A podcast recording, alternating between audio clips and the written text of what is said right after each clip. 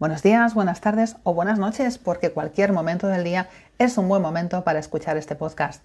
Soy Susana Díaz, veterinaria y gestora del Club Veterinario Argos de la calle Tribaldos 16 de Madrid y siguiendo con la línea del anterior podcast te voy a hablar de gatos y de comportamiento felino. Seguimos hablando de agresividad.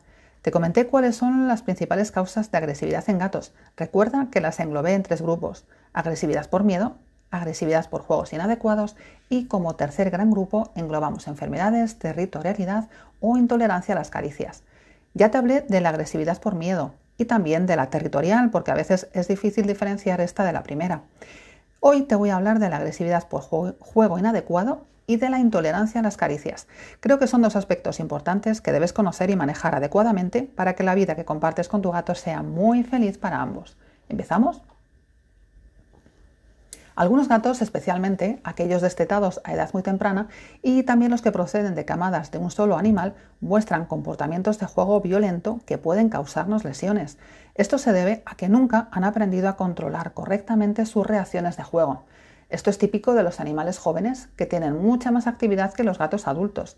Típico también o más frecuente en machos, en machos indoor, estos gatos caseros que no salen al exterior, y cuando son el único animal que vive en la casa como yo digo, es hijo único. ¿Cuáles son las diferencias entre juego inapropiado y conducta predatoria inapropiada, que sería como subir un escalón más en esta conducta, llamémosla conducta incorrecta de nuestro gato? Bien, en el juego inapropiado, nuestro gato va a tener las uñas retraídas, sus mordiscos van a estar inhibidos, no va a apretar, y las lesiones que puede producirnos serán ligeras o moderadas. Sin embargo, en los casos de predación inapropiada, las uñas van a estar expuestas, los mordiscos no van a estar inhibidos, apretará, y las lesiones que nos puede producir ya van a ser más importantes. El gato es un animal que necesita jugar y cazar, y si no le ofrecemos alternativas para dar salida a estos comportamientos, puede dirigirlos hacia nosotros.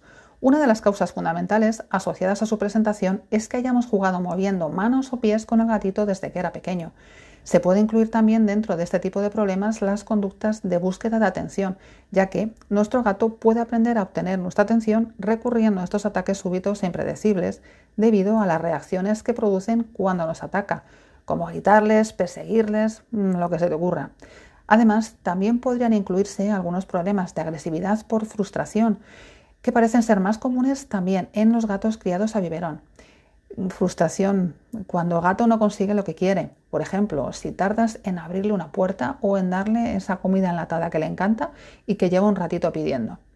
¿Cómo puedes reconocer este problema? Bueno, relativamente fácil. Vas a sufrir ataques por parte de tu gato.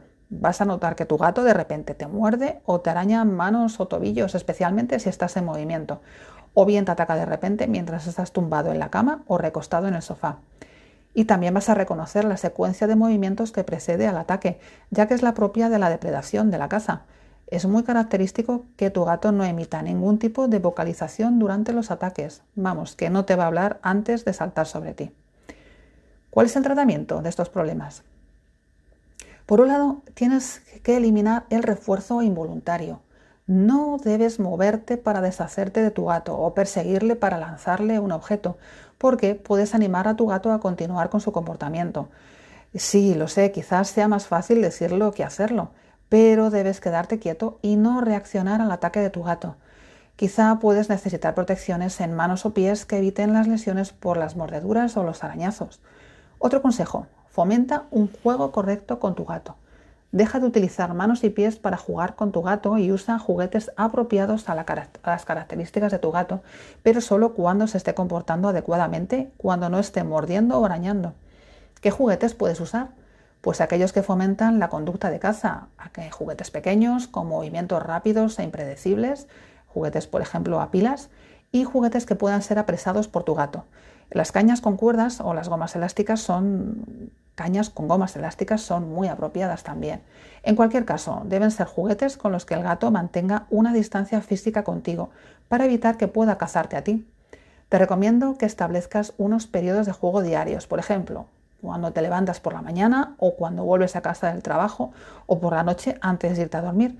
En cualquier, en cualquier caso, debes ser tú el que marque unas rutinas de juego con tu gato. Dos consejos más para corregir esta conducta de juego inadecuado. Anticípate a tu gato y aumenta la estimulación del entorno.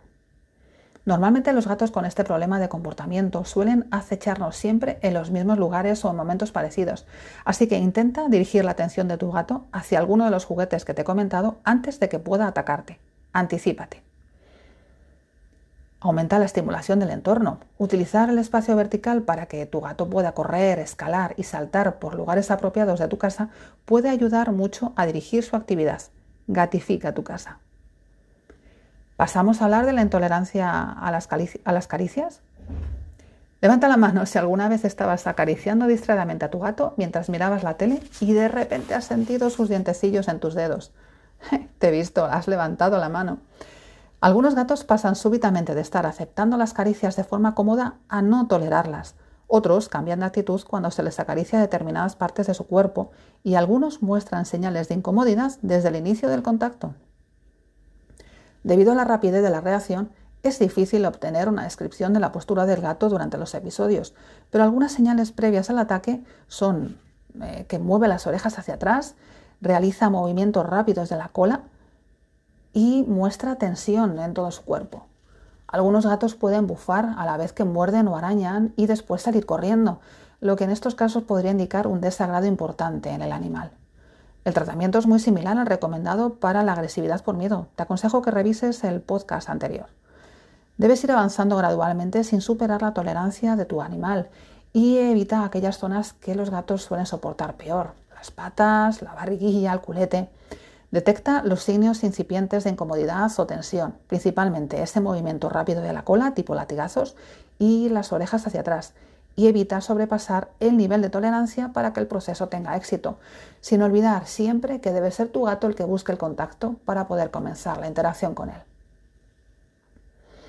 Bueno, hemos llegado al final del podcast. Gracias por permanecer al otro lado del sonido y gracias por haberme acompañado durante este ratito.